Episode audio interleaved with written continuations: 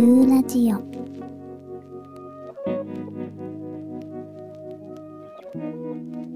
こんばんはルーです。ルーラジオでは看護師を務める私が癒しや眠りにまつわるお話をご紹介しつつまどろみの中で寝落ちできるラジオを目指してゆったりお届けしています。ここのところ雨の日が多いですね。実は私ちょっとした晴れ女で雨が降りそうな日にうっかり傘を持たなくても雨に降られずに済むっていうことが多々あります。もちろん絶対晴れるなんてわけじゃありませんよ。完全にびしょ濡れになることもありましたけど晴れ女診断っていうのがあったのでちょっとやってみます。もちろん男性の方も晴れ男診断として一緒にやってみてください。いきますよ。当てはまる数が多いほど晴れ女または晴れ男っていうことになるみたいです。それでは1問目。自分は運がいい方だと思う。えっとね私は運がいい方だと思ってます。いつもポジティブですね。2問目。陽気な歌が好き。うーん。皆さんどうです？私いろんな曲を聴くので陽気な歌だけじゃないんですよね。これは当てはまらないかな。3問目。霊感の強い友達がいる。これ関係あるのかな？うーん。友達というか霊感の強い人は結構たくさんいるかな。周りに。どうなんですかねこれ。4問目。雨女より晴れ女の友達が多い。うん。私友達そんなにいないんだよね。うーん。はいかなこれ。数少ない友達だけど。続きまして。5問目。家の掃除は定期的にしている。これはね当てはまる。うん。猫を2匹飼ってるので掃除しないといけないというかすごいことになっちゃうんですよ毛が。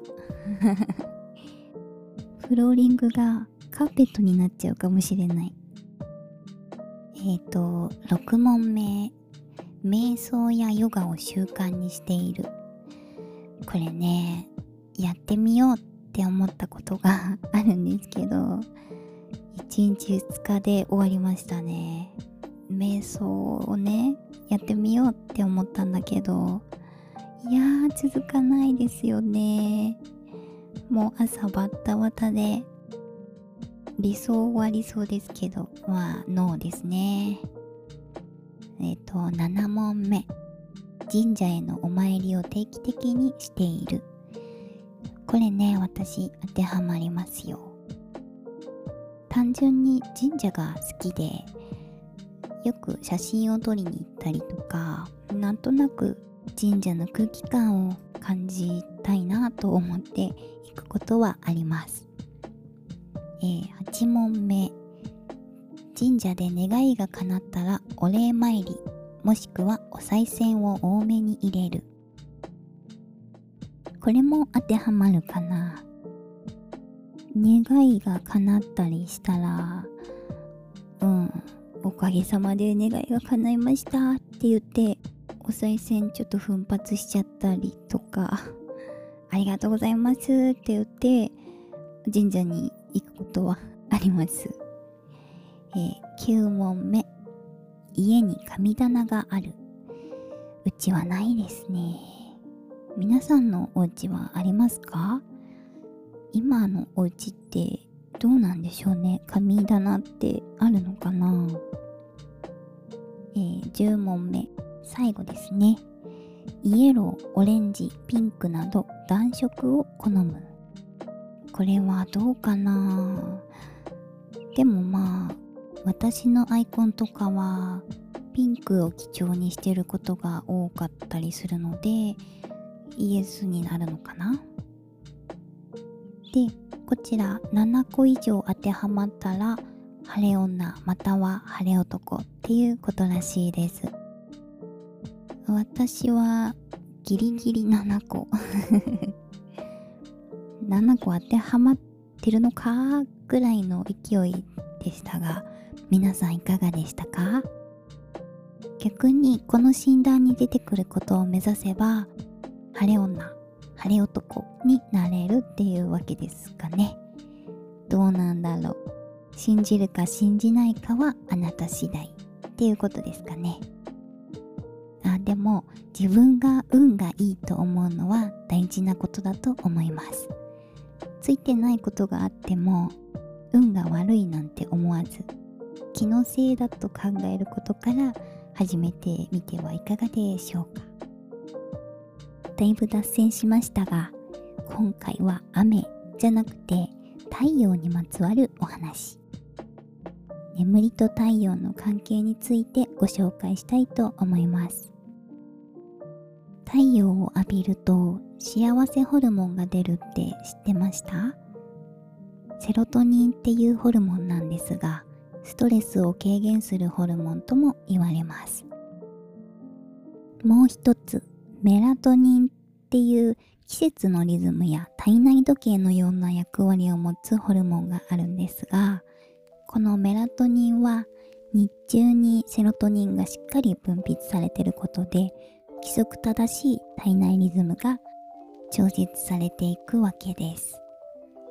朝目覚めたらまずは太陽の光を浴びることで体に活動と休息のリズムを覚えさせる。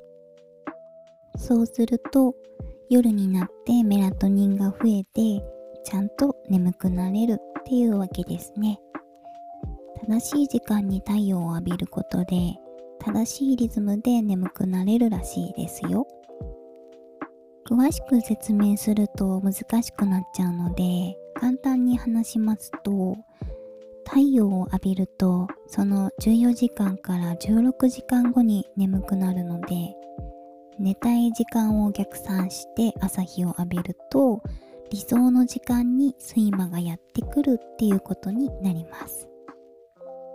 ちなみにメラトニンは太陽以外の強い光を浴びても抑制されちゃうので寝る直前に明るい照明だったりスマホの光を浴びた結果メラトニンが抑制されて脳が覚醒したり眠りが浅くなるなんてこともあるらしいです。そんなわけでルーラジオは YouTube 版ですと夜空を眺めるような癒し動画にしてます、まあのんびり見てのんびり寝れたらいいなと思ってるんですが。なんかねブルーライトも良くないんだって。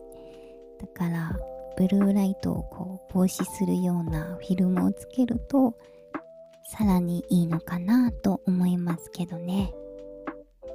なんだかんだ太陽と睡眠の関係についてお話ししましたが何せ看護師には夜勤がつきもの。偉そうに話しておきながら私は守れていないです。そうですね。夜勤のある方々は逆に朝日を避けるとか眠くなっちゃったらスマホなどでブルーライトを浴びるとかして体内時計を調節するといいかもしれないですね。そして夜勤が終わったらしっかり休んでください。看護師みたいに夜勤も日勤もある職業って本当に体壊しやすいですよね。夜勤明けって本当に辛くて体がむくんでたり下痢してたり食欲が止まらなかったりしてああ自律神経が乱れてるって思います。